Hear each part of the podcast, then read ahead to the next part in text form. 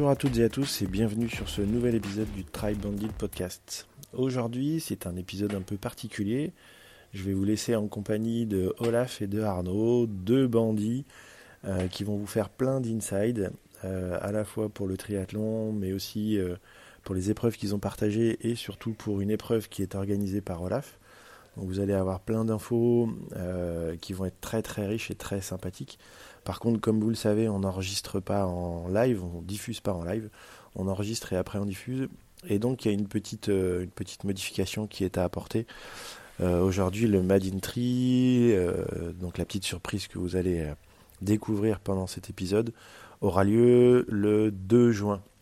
Donc on vous laisse aller, euh, tapoter Mad euh, euh, sur Google et vous allez tomber sur cette belle épreuve si jamais vous avez envie à la fois de vous faire plaisir, à vous faire une belle, belle, belle épreuve et à découvrir la France en dehors de la France, comme le dit si bien Arnaud. Bonne écoute à toutes et à tous et, et rendez-vous sur le prochain épisode. Restez, restez abonnés et faites attention, il y a des, il y a des épisodes de ma boule qui arrivent. Bonne écoute et à très très vite. Ciao ciao.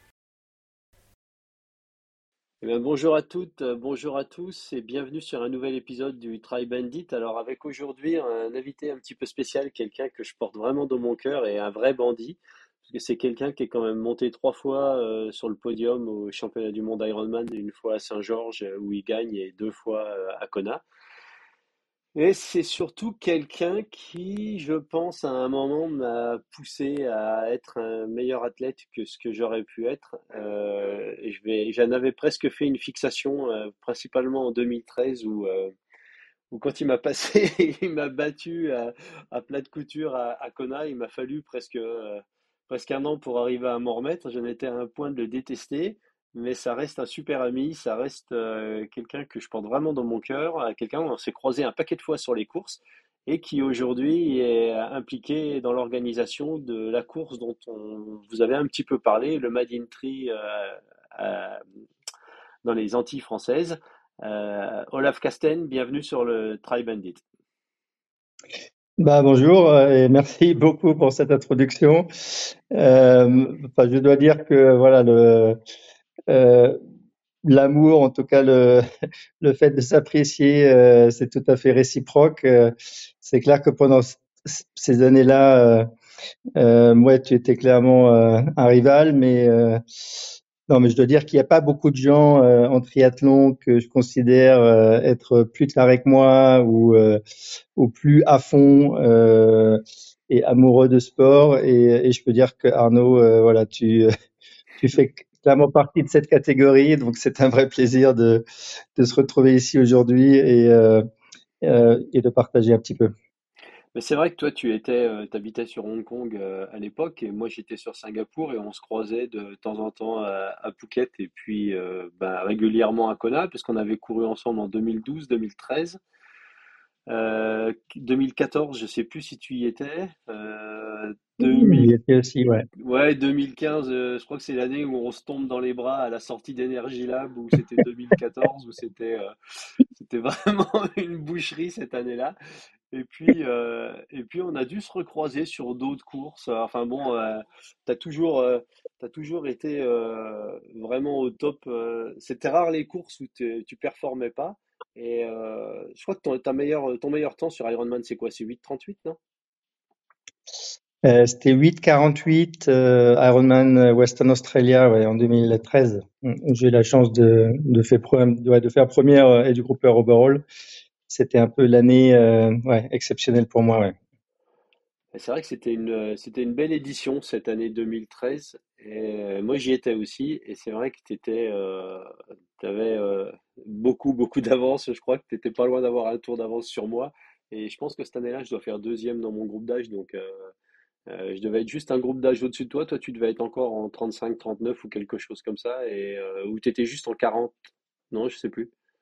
Ouais, j'étais en 40, 44, ouais, je pense. Je devais être juste au-dessus, et, euh, parce que j'ai pas souvenir d'être monté sur le podium avec toi. Mais euh, en tout cas, écoute, je suis très content de t'avoir sur euh, notre petit podcast. Et puis l'idée, c'était. Moi, je me rappelle encore ton comment. Moi, je me rappelle encore ton commentaire après cette course. je sais pas si c'était sur Facebook ou autre, où tu disais Parce que tu avais dû faire un truc euh, 9-15 ou un truc, enfin un temps quand même euh, super bon et tu disais, mais bon, après, quand il y a d'autres tarés euh, qui font 8-48, euh, c'est pas la peine. Ouais, c'est ça. J'avais dû faire 9-15 ou quelque chose comme ça, effectivement. Et mais bon, tu vois, à 48, tu avais presque une demi, une demi-heure d'avance sur moi. C'est toi, il n'y avait pas un tour, mais il y avait au moins 5 kills, quoi. 5-6 kilomètres d'avance, quoi. Et euh, Busselton, ben, on en parlait sur un podcast précédent où c'est vraiment une course où tu arrives. C'est facile de mesurer l'écart et puis comment, euh, comment l'écart peut évoluer entre les autres athlètes. C'était en plus l'époque où il y avait des mass start. Donc on savait exactement où on était dans la, dans la course. Et, euh, et, je me rappelle, il me semblait avoir, de mémoire, hein, je ne sais pas si, si ma mémoire me trahit pas, mais il me semblait que j'étais resté à peu près à distance de toi à la fin du vélo euh, sur le premier tour en course à pied. Et puis après, c'était devenu euh, vraiment de plus en plus difficile à arriver à maîtriser l'écart. Et c'est vrai que bah, tu avais fait, parce que tu t'étais quasiment mixé avec, euh, avec certains des pros avec ces temps-là. Tu avais fait quoi au général dans, les, dans le top 15, non? Euh, oui, c'était dans le top 15, mais bon, c'était pas non plus euh, des courses où il y avait énormément de pros, euh, pour être honnête, ouais. Ouais, c'était les, les belles années où euh, on était tous, euh, on était tous jeunes et euh, jeunes et forts. Et depuis, ben moi je suis, moi je suis revenu en France et puis toi t'es retourné à la Martinique. Et et parle-nous un petit peu de cette course parce qu'on commence à en voir passer un petit peu sur les réseaux, le Made in. Euh, parle-nous un peu de la genèse de la course, quel est ton rôle et puis euh, qu'est-ce que qu'est-ce qui a fait qu'à un moment tu as voulu embrasser le, côté organisationnel? Oui, alors, euh, moi, ça fait très très longtemps que je viens ici en Martinique. Ma femme est martiniquaise, donc ça fait euh, plus de 25 ans, euh, quasi 30 ans que je viens que je viens ici. Pendant très longtemps, on avait euh, une maison de vacances, donc on venait euh, même alors qu'on était vraiment à l'autre bout de la terre en Marti euh, à Hong Kong, on venait ici euh, l'été pendant pendant plusieurs semaines. Et puis euh, voilà, maintenant que les enfants sont euh, d'abord partis à l'université, maintenant travaillent, euh, ben on n'avait plus trop de raisons de- d'être en Asie.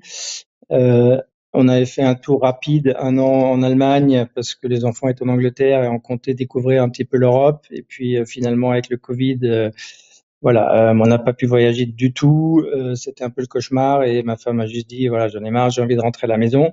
Et donc ça fait deux ans maintenant qu'on est installé euh, ici euh, pour de bon. Et donc, euh, ouais, donc j'ai commencé à m'impliquer ici un petit peu dans la scène euh, de triathlon euh, local, euh, en prenant évidemment un club euh, ici. En, euh, donc en 2000, euh, en 2022, c'est vrai que je m'étais focalisé encore 100% sur la partie faire des courses moi-même et puis surtout voilà sur la partie Ironman. Donc c'est là où j'ai pu gagner à Saint George en mai 2022 et où en, en octobre j'ai pu euh, refinir sur le podium quatrième à, à Hawaï. Et puis euh, bah, cette année en 2023, euh, bah, j'ai commencé à me dire voilà comment euh, qu'est-ce que je peux avoir comme projet vraiment sympa euh, ici euh, en local. Euh, et après avoir regardé différentes choses, c'est vrai que la partie organisation euh, m'a de plus en plus intéressé. Euh, le triathlon ici en Martinique, surtout après euh, après le Covid, euh, a vraiment eu un peu de mal à démarrer. Il n'y a pas énormément de courses. Et donc cette année euh, ou l'année dernière, en 2023, donc j'ai euh, j'ai fait pas mal de courses locales ici, que ce soit en Martinique et aussi dans le reste des Antilles. Donc je suis allé à Saint-Martin où il y avait la deuxième édition d'un petit triathlon distance olympique, mais vraiment très sympa, dans un endroit très joli. Euh, je suis allé faire le Guadeloupe Tri, qui est un peu en termes de budget la plus grande course, euh, je pense, euh, dans les Antilles. Enfin non Ironman, puisqu'il y a un Ironman à Puerto Rico, mais donc avec un très gros budget. Ça c'est une distance semi-Ironman, donc distance L, et, et également voilà très bien très bien organisé. Et je me suis dit, voilà, il n'y a aucune raison pour laquelle euh, on n'ait pas une belle course ici en Martinique. On a des endroits euh, vraiment de rêve. Euh, on a également, voilà, la volonté des, des gens ici de faire quelque chose de, de bien.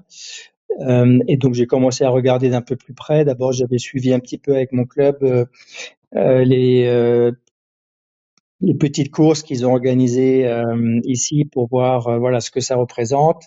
Et puis finalement, c'est avec la Ligue de triathlon de, de Martinique voilà qu'on s'est mis d'accord pour voilà lancer ensemble une belle course, un triathlon international en faisant voilà c'est donc l'idée, c'est de faire venir quelques pros. L'idée, euh, parce que surtout pour organiser un truc bien, voilà, il faut s'y prendre longtemps à l'avance. Il faut que les gens soient au courant. Il faut que les gens puissent s'organiser pour, euh, voilà, prévoir euh, que ce soit en termes d'entraînement, que ce soit en termes de, vacances, que ce soit en termes de trajet, hôtel, etc. Euh, et donc c'est comme ça que euh, à partir d'octobre, on a commencé à à vraiment travailler euh, sur le projet en trouvant un site. Euh, et donc là, on est en train de finaliser les choses euh, bah, au niveau des autorisations, au niveau de, des partenaires, euh, que ce soit hôtel, que ce soit voilà, on a plusieurs pros à qui on est en train de parler, dont certains là qui sont dans le top 100. du PTO. au début, honnêtement, je pensais, voilà, je savais pas du tout quel allait être l'intérêt si on allait, voilà, juste juste être capable de faire venir quelques age groupers euh, et puis finalement euh, voilà finalement l'intérêt est énorme euh, enfin tout le monde évidemment quand on voit les images et quand on voit le site euh, etc ça ça fait rêver et ça donne envie. Donc euh, donc je suis confiant euh, voilà qu'on va avoir même si ça va évidemment sur cette première édition rester une une petite course avec des ambitions tout à fait limitées mais l'idée c'est de le faire euh, voilà dans la durée et de et de proposer euh, des belles prestations dans un cadre de rêve. C'est un peu ça le l'objectif euh, de la course. Ouais. Ouais, c'est vrai qu'en plus, ben, au niveau du calendrier, vous êtes placé, c'est le 18 mai, c'est ça, si je me trompe pas? Le 26, 26. mai. Ouais, pardon. Et c'est vrai qu'au niveau du calendrier, tu es vraiment au début des premières courses de ce qu'on peut retrouver en France continentale. Euh, c'est vraiment le tout début de la saison un petit peu chez nous et je trouve que c'est vraiment bien placé euh, pour ceux qui, qui veulent euh, aller faire une, une, belle course, une course qui fasse rêver un petit peu, sans forcément que ce soit non plus de l'autre côté de la Terre. Alors c'est clair que c'est de l'autre côté de l'Atlantique, mais c'est pas comme si jamais tu vas en Nouvelle-Zélande ou en Afrique du Sud ou des trucs comme ça. C'est ça reste plus accessible et puis quelque part ça reste aussi la France. Donc il y a un côté qui est bien. Et parle-moi un peu de la, scène triathlétique en, dans les Antilles, comme ça. Est-ce que c'est un sport qui est, qui vu un petit peu comme chez nous, parfois euh, soit un sport de cinglé, soit un sport un peu élitiste, ou est-ce que y a, euh, les gens ont tendance à plus embrasser la pratique, comme on aurait pu le voir parfois en Asie, euh, dans certains pays comme la Thaïlande ou les Philippines?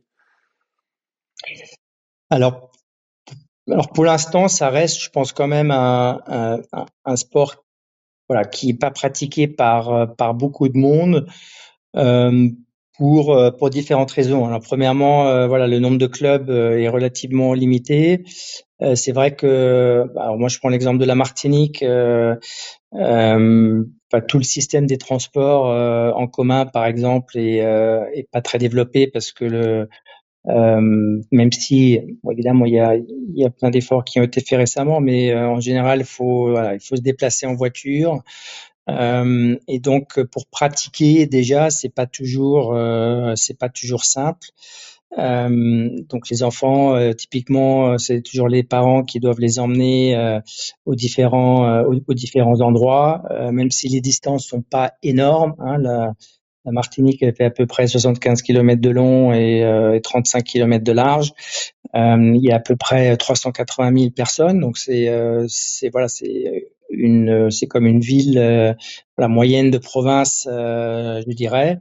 et le voilà le triathlon reste malgré tout un sport qui est pas peu cher.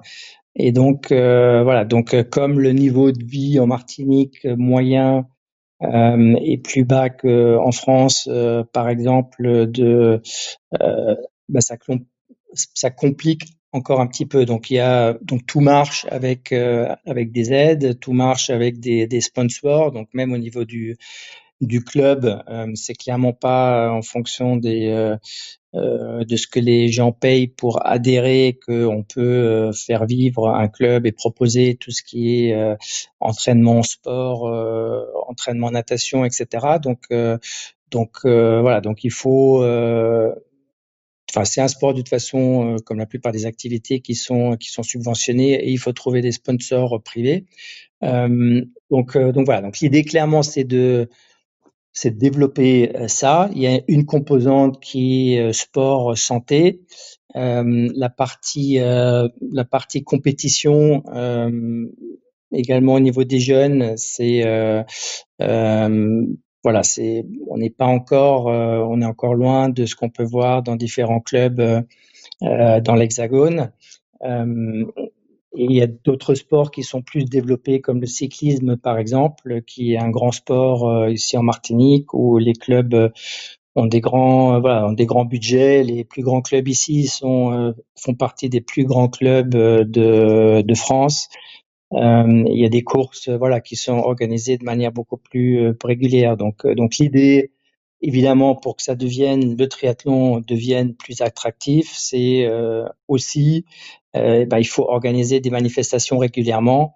et c'est, il faut, voilà, essayer de faire révéler les gens et les jeunes pour qu'il y ait plus de gens du cyclisme et également de la natation qui qui ont envie de, de s'essayer au triathlon. Et donc c'est ça aussi l'idée du euh, du Made in Tree, de euh, voilà de d'essayer de participer un petit peu à ce développement euh, en faisant venir des pros, en proposant une course euh, qui soit voilà en termes de prestations euh, un, peu plus grand que ce qui voilà que ce qui est fait en ce moment en Martinique. et puis voilà et puis on va voir on va voir ce que ça donne mais donc pour donner un ordre de grandeur, les, les petites courses euh, qui se font euh, en ce moment, il y a il y a genre 75 participants, je dirais entre 50 et 75 participants euh, en moyenne. Euh, et donc voilà, donc en termes de pratiquants locaux, oui, il y a peut-être une centaine, voire un petit peu plus, qui qui peuvent venir à ce genre de course. et après, voilà, après l'idée c'est d'attirer évidemment de des gens qui viennent de, bah, de France, puisque c'est là il y a plus de vols, etc. Éventuellement d'autres pays. Il y a des vols directs qui viennent de Bruxelles, qui viennent de Miami.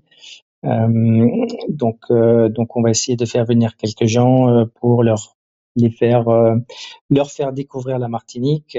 ici, c'est un endroit génial pour s'entraîner. Donc, donc on a envie de voilà, il y a potentiellement des pros ou un pro qui qui qui est en train de regarder pour venir éventuellement faire une préparation pour euh, pour Hawaï ici. Euh, donc ça évidemment en termes de publicité pour euh, pour la Martinique et pour montrer qu'on voilà qu'on peut faire des stages d'entraînement ici sans aucun problème, ce serait évidemment ce serait génial. Ouais, bah, il y, a, plein de choses vachement intéressantes dans ce que tu dis. Il y a l'aspect déjà social d'essayer d'attirer des gamins à, à, se mettre au sport, quoi. Et, je pense que ben, quand on arrive un petit peu dans nos âges, comme toi, moi et d'autres, où on a trempé dans le sport pendant de nombreuses années. Aujourd'hui, moi, il n'y a, rien qui me rend plus heureux que quand je vois des gamins qui, qui se mettent à, aller faire du triathlon parce que, parce que ça reste un super beau sport et puis c'est un, sport qui fait rêver. Et, dans ce que tu dis, j'entends un petit peu ça, où ben, le fait d'attirer des pros, d'attirer des, des, certaines personnes peut, peut donner l'envie de voir. Et, moi, je me rappelle très bien avoir vu euh, en 1990 au triathlon de Vouglan euh, ces mecs qui couraient sur la distance B à l'époque qui était à peu près un half, hein, c'était 2, 5, 80 et 20.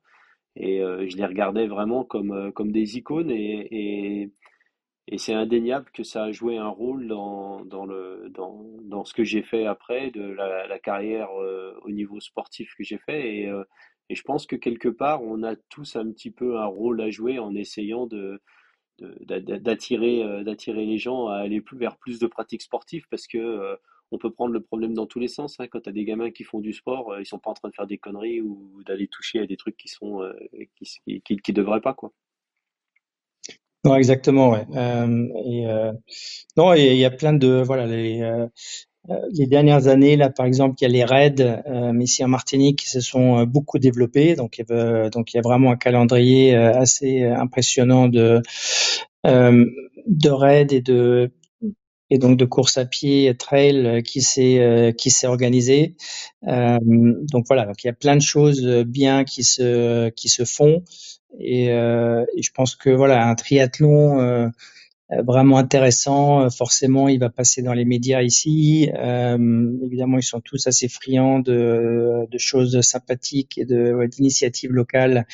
et donc, donc voilà. Donc là, avec le avec la ligue de triathlon qui a qui a l'habitude aussi euh, d'organiser euh, des événements, euh, puisqu'il faut, voilà, qui a aussi plein de contacts ici en, en local pour pour pouvoir organiser ce, genre d'événements. et donc voilà, donc moi moi je suis effectivement à, fond là-dedans parce que parce que ça me ça me motive, je trouve ça génial et, et j'ai pas mal de temps également pour à consacrer à ça. Donc, euh, donc j'espère qu'on va arriver à, à, faire quelque chose de vraiment bien. Non, mais c'est vraiment un beau projet. Et, euh, Parle-nous un peu des conditions d'entraînement euh, dans, les, dans les Antilles, à la Martinique en, particulier, au niveau des conditions sur la route. Tu arrives à trouver des parcours qui sont relativement tranquilles? Parce que tu me donnais la taille de l'île, c'est un petit peu plus gros que ce qu'était Singapour, avec une grosse, grosse densité, enfin une densité bien plus inférieure que ce qu'on avait. Mais quelle est la relation des usagers de la route avec euh, les cyclistes, les mecs qui peuvent courir et tout ça? Est-ce que tout ça, ça se passe plutôt bien comme on pourrait l'imaginer euh, depuis la France ou euh, ouais, parle-nous un peu de ces conditions que tu as toi là-bas pour t'entraîner. Alors, bah, je ne sais pas si on prend les trois sports, peut-être. Au niveau de la natation, évidemment, on peut donc on peut nager en mer. Euh, donc euh, il y a le côté Caraïbe qui est plus calme euh, où en général voilà il y a des belles plages et donc c'est là où on peut où la mer est beaucoup plus tranquille et donc c'est là typiquement qu'on aussi c'est la partie touristique et et on peut on peut nager. Donc les mers encore une fois à ce niveau-là sont calmes et relativement sûres. Donc il n'y a pas de bah, il y a, y a évidemment il y a des j'imagine bien qu'il y a des requins dans dans l'eau comme un peu partout, mais ouais, il y en a partout. Il y, a... il y en a même en Méditerranée, hein, donc. Euh... Voilà, mais il n'y a pas eu d'attaque euh, euh, depuis voilà depuis des, des décennies, donc euh, c'est euh, donc on peut dire que c'est sûr. Il y a quelques piscines vraiment. donc enfin, il y a plusieurs piscines sur l'île, dont une qui est vraiment de standard international avec, je crois qu'il y a en général il y a quatre lignes, donc il y a un grand bassin de de 50 mètres euh, où la moitié euh, est coupée en deux. Donc, euh, donc il y a quatre lignes de 50 mètres et quatre lignes de, de 25 plus un bassin de 25 mètres à côté.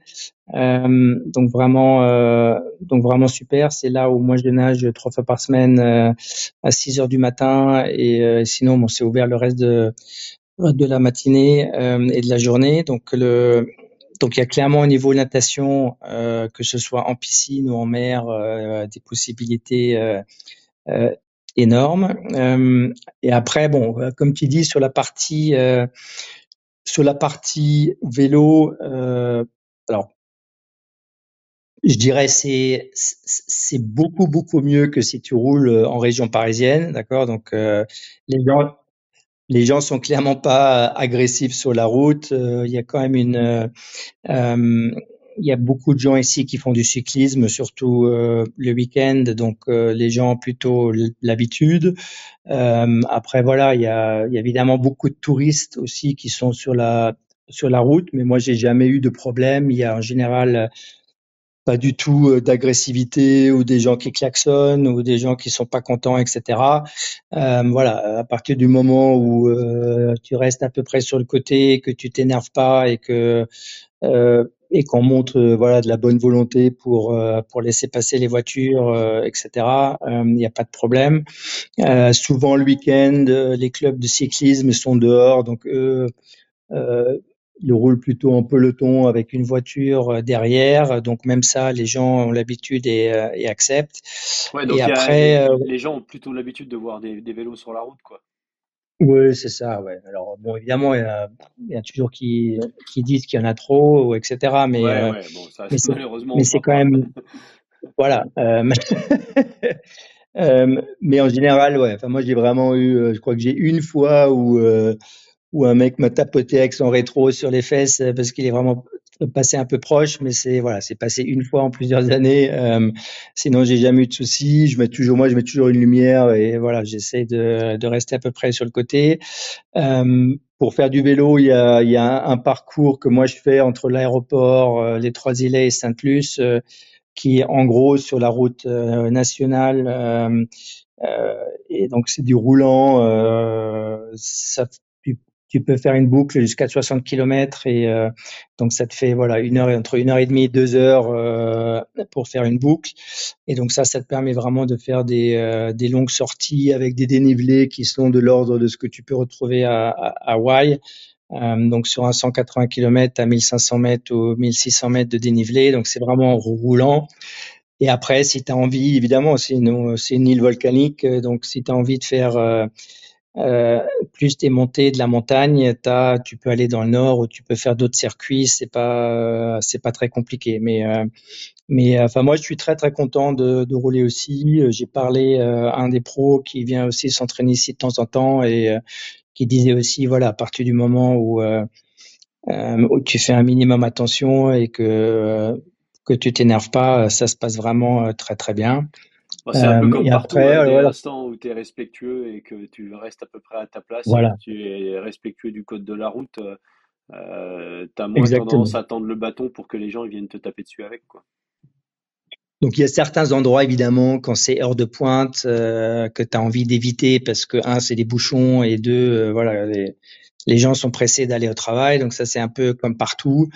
Mais à partir du moment où tu vas dans la bonne direction euh, et, et, que t'es pas aux endroits les pires euh, pour euh, aller vers Fort-de-France entre, je, je dirais entre 6h30 et, et, et 8h30 du matin, franchement c'est non c'est super de de rouler aussi quoi. Moi je fais quand même pas mal sur le trainer pour m'entraîner parce que voilà, ça fait juste, soit ça fait gagner un peu de temps ou, euh, ou il y a juste un peu moins de stress euh, et je fais et je fais des séances aussi de spécifiques euh, qui sont toujours un peu plus difficiles à faire à l'extérieur, mais euh, euh mais en général, ouais, que ce soit euh, le week-end, il n'y a aucun problème pour faire des, des vélos longs à l'extérieur et ça se passe ça se passe très bien, ouais. C'est fou parce que pour la course à pied, ouais on entends rarement en fait des équipes ou des athlètes pros ou des gars qui vont faire des camps d'entraînement euh, à la Martinique quoi. Et, euh, et c'est vrai que nous ici depuis l'Europe, tu as souvent des mecs qui vont partir aller faire du vélo soit en Espagne, euh, soit à Marbella, soit vers Girona ou alors à Lanzarote et tout ça. Et et euh, c'est, si tu veux, j'aurais, euh, avant qu'on en parle, j'aurais pas imaginé que les conditions puissent être euh, vraiment favorables. Et c'est vrai que maintenant que tu en parles, bah, déjà au niveau du climat, euh, vous avez un climat qui est un petit peu autre que le climat qu'on a actuellement en France sur la partie hivernale. Et, euh, et je dois bien dire que, que ça me fait un petit peu rêver parce que on est un petit peu en manque de, de soleil actuellement et, et je me verrais bien aller rouler faire, faire une belle sortie euh, sur les tropiques et puis sous les tropiques et puis finir le cul dans la mer quoi. Non mais c'est clair. Enfin l'idée, euh, ça c'est pour moi, ça c'est une idée de moi euh, aussi pour l'avenir, c'est d'essayer de voir voilà, comment organiser des des stages d'entraînement qui soient qui soient intéressés, enfin qui soient intéressants. et voilà, il y a clairement la possibilité. Après voilà, faut faut trouver le le bon endroit si tu es bien placé, euh, tout est euh, atteignable finalement euh, à moins de 20 minutes à moins de 20 minutes en voiture, que ce soit la piscine ou ou, ou autre. donc voilà, donc c'est c'est clairement quelque chose qui qui est envisageable. Tu as certains pros qui ont déjà fait des stages d'entraînement d'entraînement ici, mais c'est vrai que c'est quelque chose qui devrait, euh, voilà, qu'on devrait faire un plus souvent et deux euh, autour duquel on devrait faire un petit peu plus de, de publicité. Ouais, tout à fait.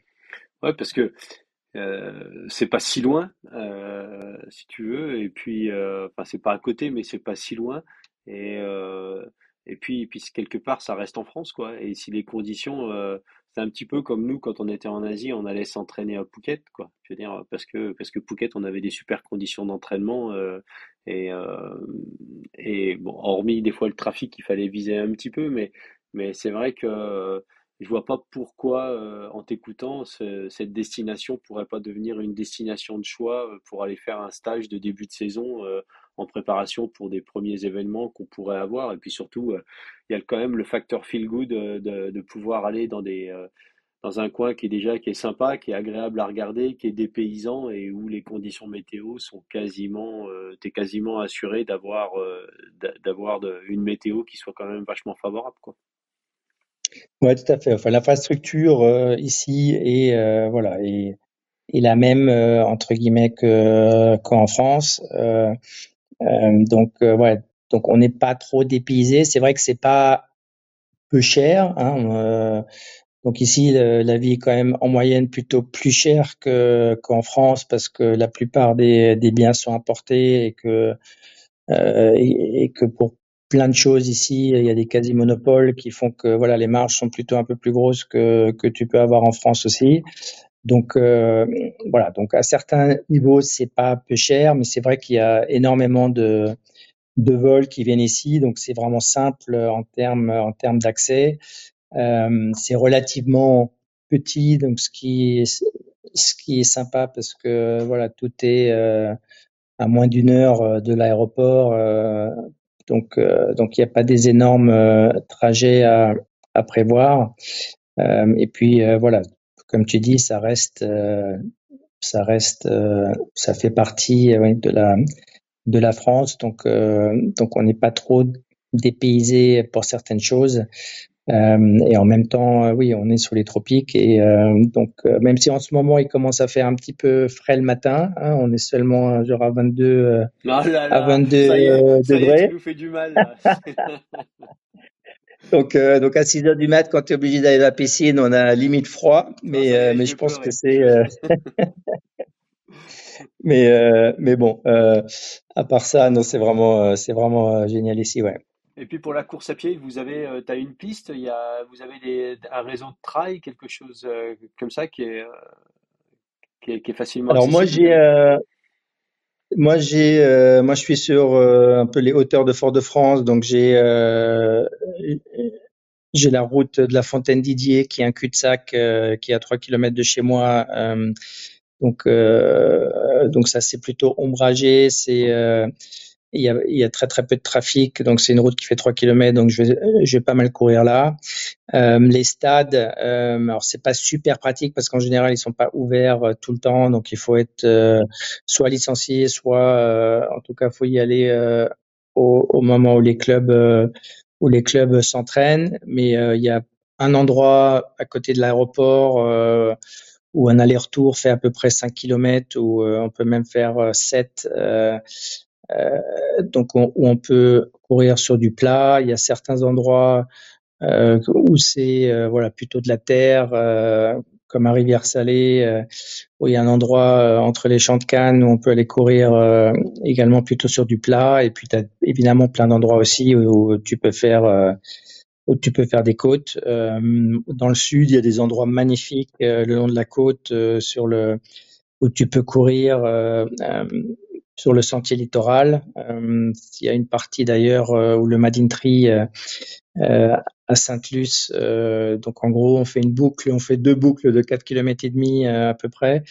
et donc l'aller c'est sur le c'est sur la route et le et le retour de chaque boucle c'est sur le sentier du littoral. Donc voilà, plutôt plutôt terre, parfois un petit peu de sable, mais en tout cas magnifique le long de la côte. Et donc, euh, il y a plein d'endroits comme ça où on peut courir également. Donc c'est une course qui va nous faire rêver en fait. Euh, il y a du paysage, euh, ça nage dans l'eau est, claire. J'ai regardé un petit peu les petites vidéos là que tu avais postées. C'est clair que ça fait un peu plus rêver qu'un début de saison dans, le, dans la région, dans le sud de la région parisienne quoi. Non, c'est sûr. Enfin, c'est vraiment le, le, le départ. Euh, c'est vraiment un des sites, euh, je pense que les, les plus beaux au monde avec le, avec le rocher du diamant au loin. Donc, euh, la plage est vraiment magnifique. Donc, ouais, à ce niveau-là, il y a ouais, aucun doute.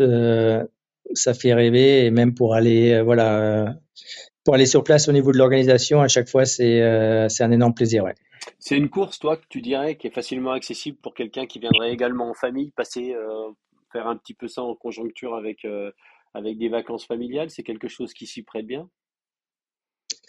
Bah oui, totalement. Euh, donc, on est en train de finaliser euh, un deal avec euh, avec a priori euh, Pierre et Vacances qui qui est à 500 mètres du site. Donc, c'est vraiment voilà. Donc, c'est vraiment un endroit touristique qui est qui, qui est très central avec l'hôtel qui est juste à côté.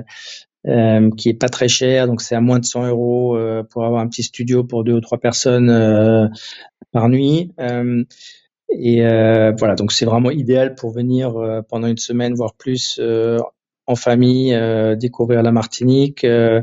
la course, c'est distance olympique avec, donc comme je disais, avec, avec peut-être, a priori, on sera donc 1500 mètres de natation, à peu près 42, 43 km de, vélo sur du roulant. Euh, euh, avec un peu plus de 400 mètres de dénivelé en tout, euh, et, euh, et ensuite à peu près un tout petit peu plus de 9 km de course à pied avec, oui, je disais une partie sur le sentier du littoral vraiment euh, très très jolie. Euh, donc je pense vraiment que c'est euh, accessible à tout le monde. et ouais, évidemment, on fera le, maximum au niveau des ravitaux, etc. pour pour que ce soit agréable même euh, sous la chaleur euh, des tropiques. Ouais. Et il y a, euh, a d'autres courses, il y a une course enfant, il y a, y, y a, un XS non, qui était également au calendrier? Ouais, c'est ça. Donc, donc à ce stade, on, a prévu de faire un XS et également des, des aquathlons pour, pour enfants, oui, tout à fait. Super, écoute, euh, ça nous fait bien rêver et euh, bah, moi personnellement, je, je me verrais bien faire mon début de saison là-bas et, euh, et bah, je pense qu'on aura l'occasion d'en reparler, mais il y a de fortes chances qu'on se, qu'on là-bas parce que la dernière fois qu'on s'était vu, c'était 2018 à Kona? Quand t'avais, un moment, ouais. Ouais, t'avais, avais repris l'avion la veille de la course parce que parce y t'avais un petit souci physique. Et euh, je me rappelle, on était allés manger tous les deux euh, le soir et était que tu m'avais appris que tu repartais, que tu prenais pas le risque de faire la course. Mais tu as, toujours eu un petit peu des. Euh, enfin, tu as toujours soit fait des résultats exceptionnels à Kona, soit il n'y a pas une année où tu t'étais déchiré le mollet sur, une, sur une barre métallique en courant à, à Hong Kong quelques semaines avant, non? Ouais, alors. ouais, je m'étais éclaté le mollet effectivement une fois. je m'étais pris un gros une grosse vis euh, sur une protection. Euh, mais ouais, enfin Kona, c'est clair y a donc il y a quelques fois où ça s'est super bien passé, mais il y a beaucoup beaucoup de fois où c'était vraiment la catastrophe aussi. Euh, donc euh, et 2018, ouais, alors là c'était un peu le summum euh, parce que j'étais qualifié, euh, je m'étais je m'étais cassé la gueule genre trois semaines avant la course euh, en vélo. Et donc j'avais pris un gros coup euh, au niveau de l'épaule. Ah oui, c'est ça, euh, c'était l'épaule, tu pouvais pas nager. Et donc, donc au début, je m'étais dit bon, j'y vais, je nage avec un bras, ou je vois comment ça se passe, mais en gros, je pouvais pas, voilà, un bras, je pouvais pas lever.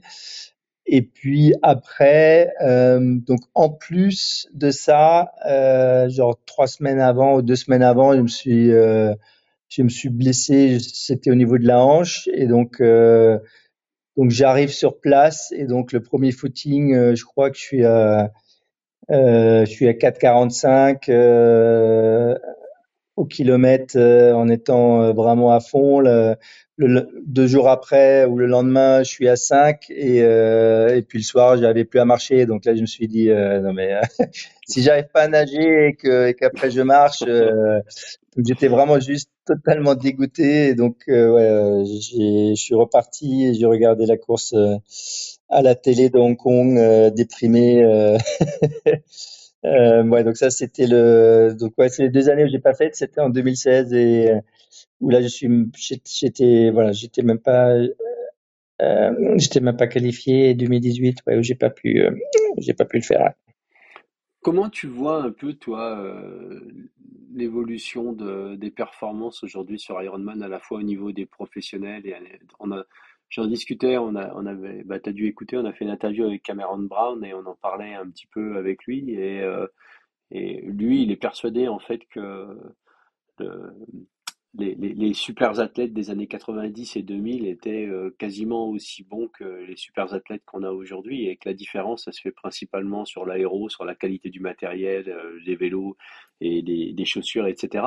Euh, quelle est ta vision, toi, à ce sujet-là? Comment tu vois un petit peu ça? Comment tu regardes? Parce que tu es quand même... moi, je pense qu'à un moment, tu n'aurais eu, t'aurais pas été pris dans le dans le whirlpool du, du, du, boulot, euh, je pense que tu aurais certainement pu à un moment essayer d'embrasser une carrière professionnelle parce que tu avais un niveau en vélo, tu étais, euh, vraiment euh, clairement au-dessus du lot. Quoi. Et, euh, quelle vision tu portes aujourd'hui un petit peu sur la, partie professionnelle de notre sport? Euh, Bon, alors,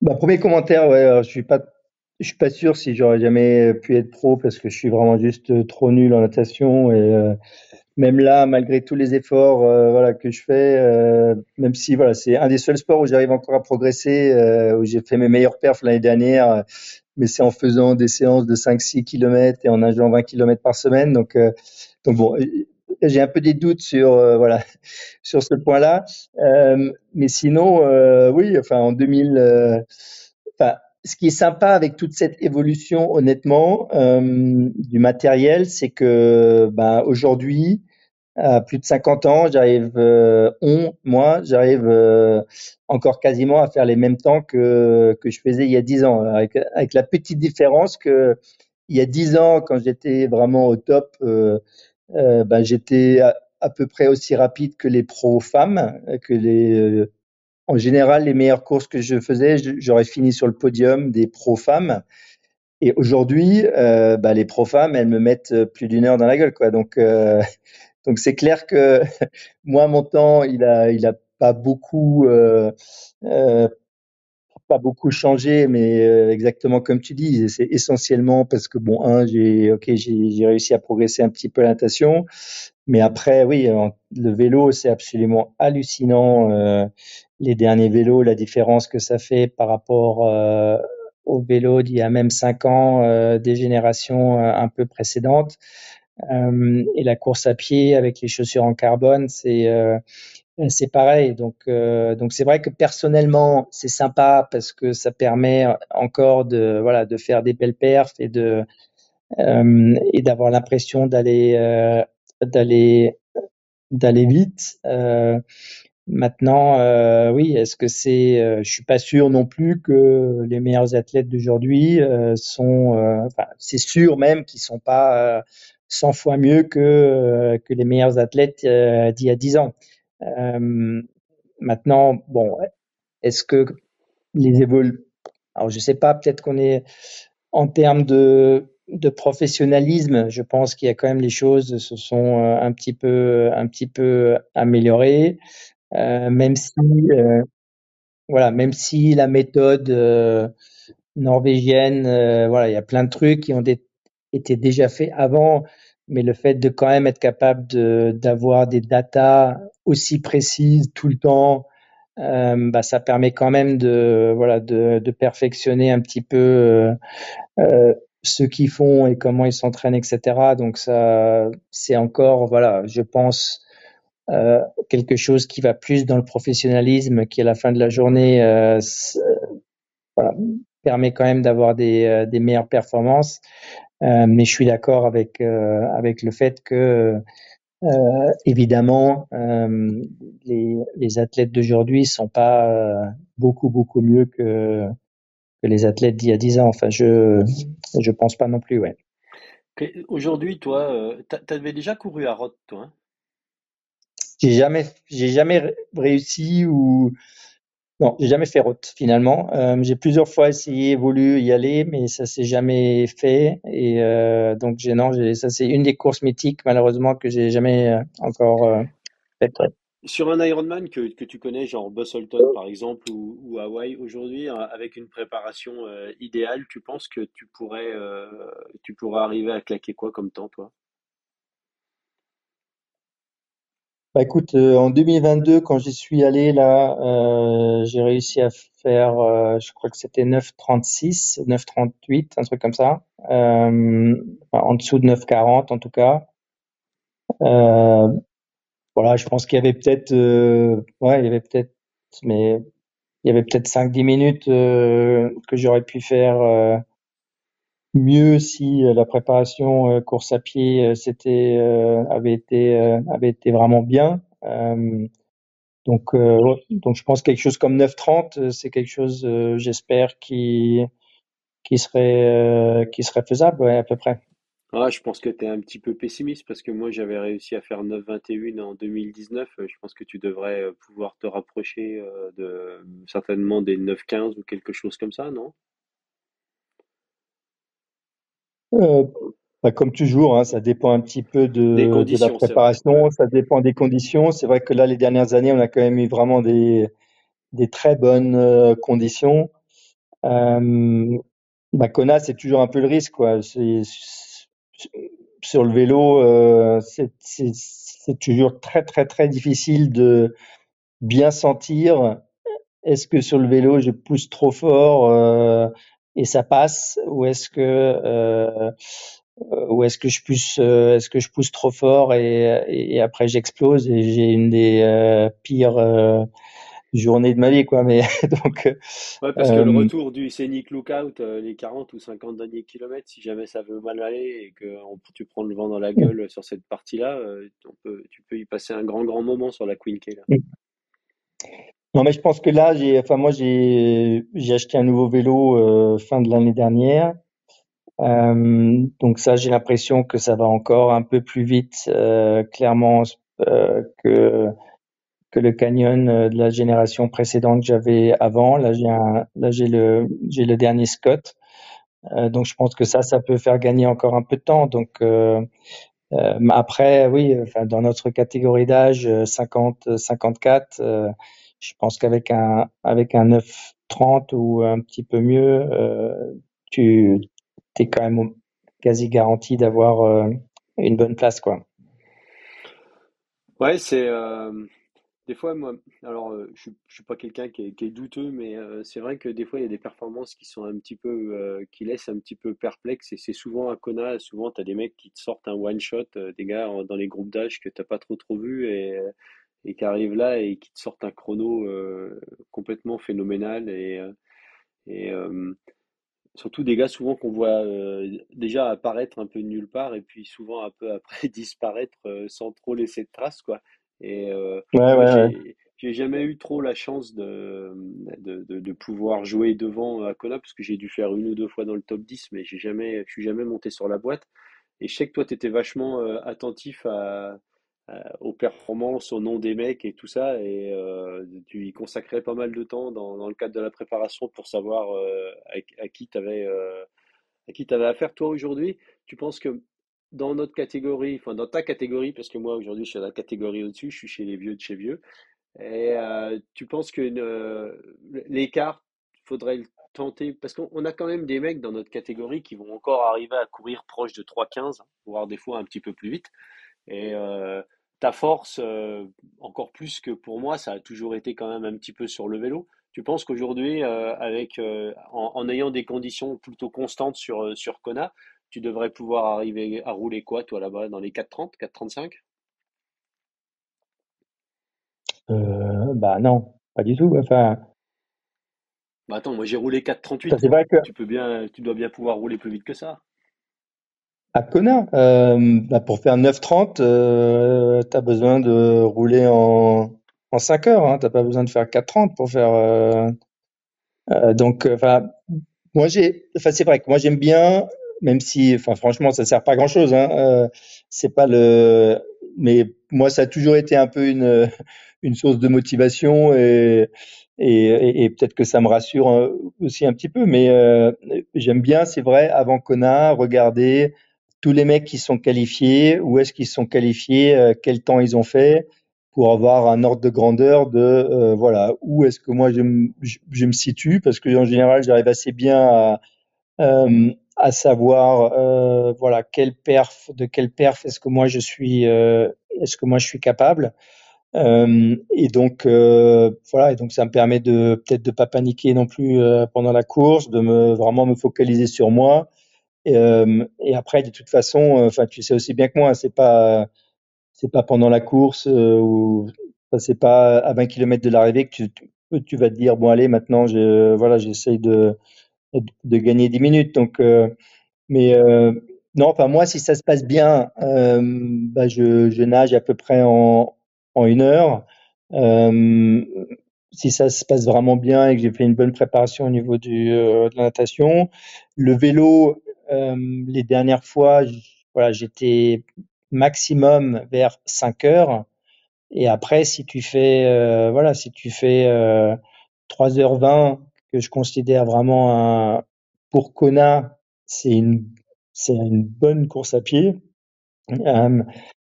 En 2022, j'ai fait 3,30 euh, parce que voilà, la deuxième partie, j'ai pas mal marché euh, au niveau des aid stations, etc.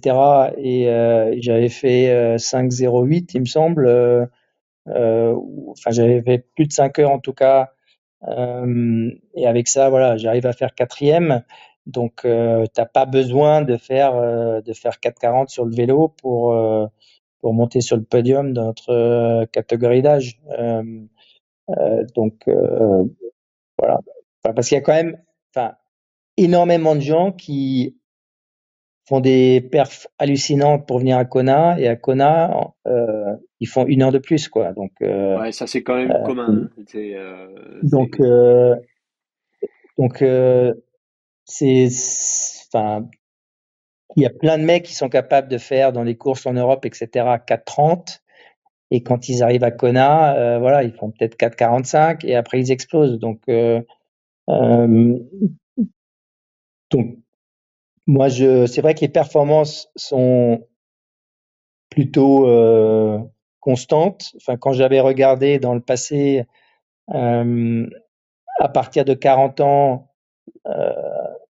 on perdait à peu près 4-5 minutes par par an euh, ou même 5-6 minutes. On perdait à peu près 5 minutes par an. Donc entre, entre la catégorie 40-44 et la 40, catégorie 45-49 et la catégorie 50-54, à chaque fois, il y avait à peu près euh, 25 minutes de différence quand tu prenais la moyenne du podium ou la moyenne euh, des 10 premiers. Il y avait 25 minutes de différence. Donc, euh, euh, donc ça, ça a peut-être diminué un petit peu parce que voilà, avec le matériel, euh, les, euh, les perfs sont meilleurs. Mais quand tu regardes le dixième, tu peux même regarder les dernières années, même les années rapides, etc. Le dixième sur une catégorie 50-54 ou 54-59, euh, il va pas être, il va être à 10 euros plus. Hein, donc donc si tu arrives, euh, finalement, le nombre de mecs qui sont capables de faire moins de 10 heures ou moins de 9,45 ou près de 9,30, quoi qu'il arrive, même s'il y a un ou deux gars qui sortent de nulle part, etc., euh, ils, sont, ils sont très très peu nombreux parce que c'est en fin de saison. Il faut avoir fait une bonne préparation, pas s'être blessé après avoir fait une belle course pour se qualifier. Enfin, tu es le premier à savoir et moi aussi.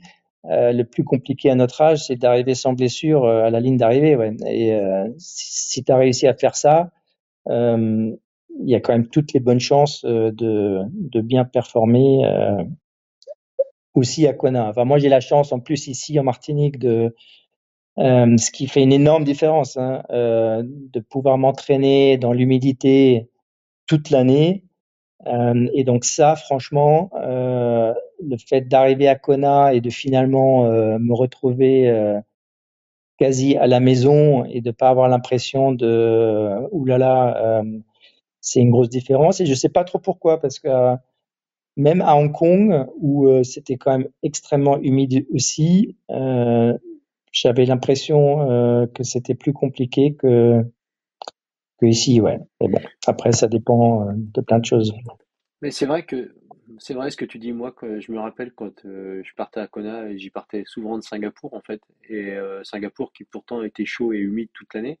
Et j'avais tout le temps ce sentiment quand on arrivait et que la porte de l'avion s'ouvrait et qu'on descendait sur le tarmac à Kona, comme de prendre un coup de poing dans l'estomac, tu sais. cette, cette sensation de, alors à la fois la sensation d'arriver dans un endroit que tu adores et d'être à la maison, tu sais, euh, je me rappelle quand on était descendus les deux sur le tarmac euh, euh, en 2018, on avait vraiment l'impression d'arriver un peu chez nous.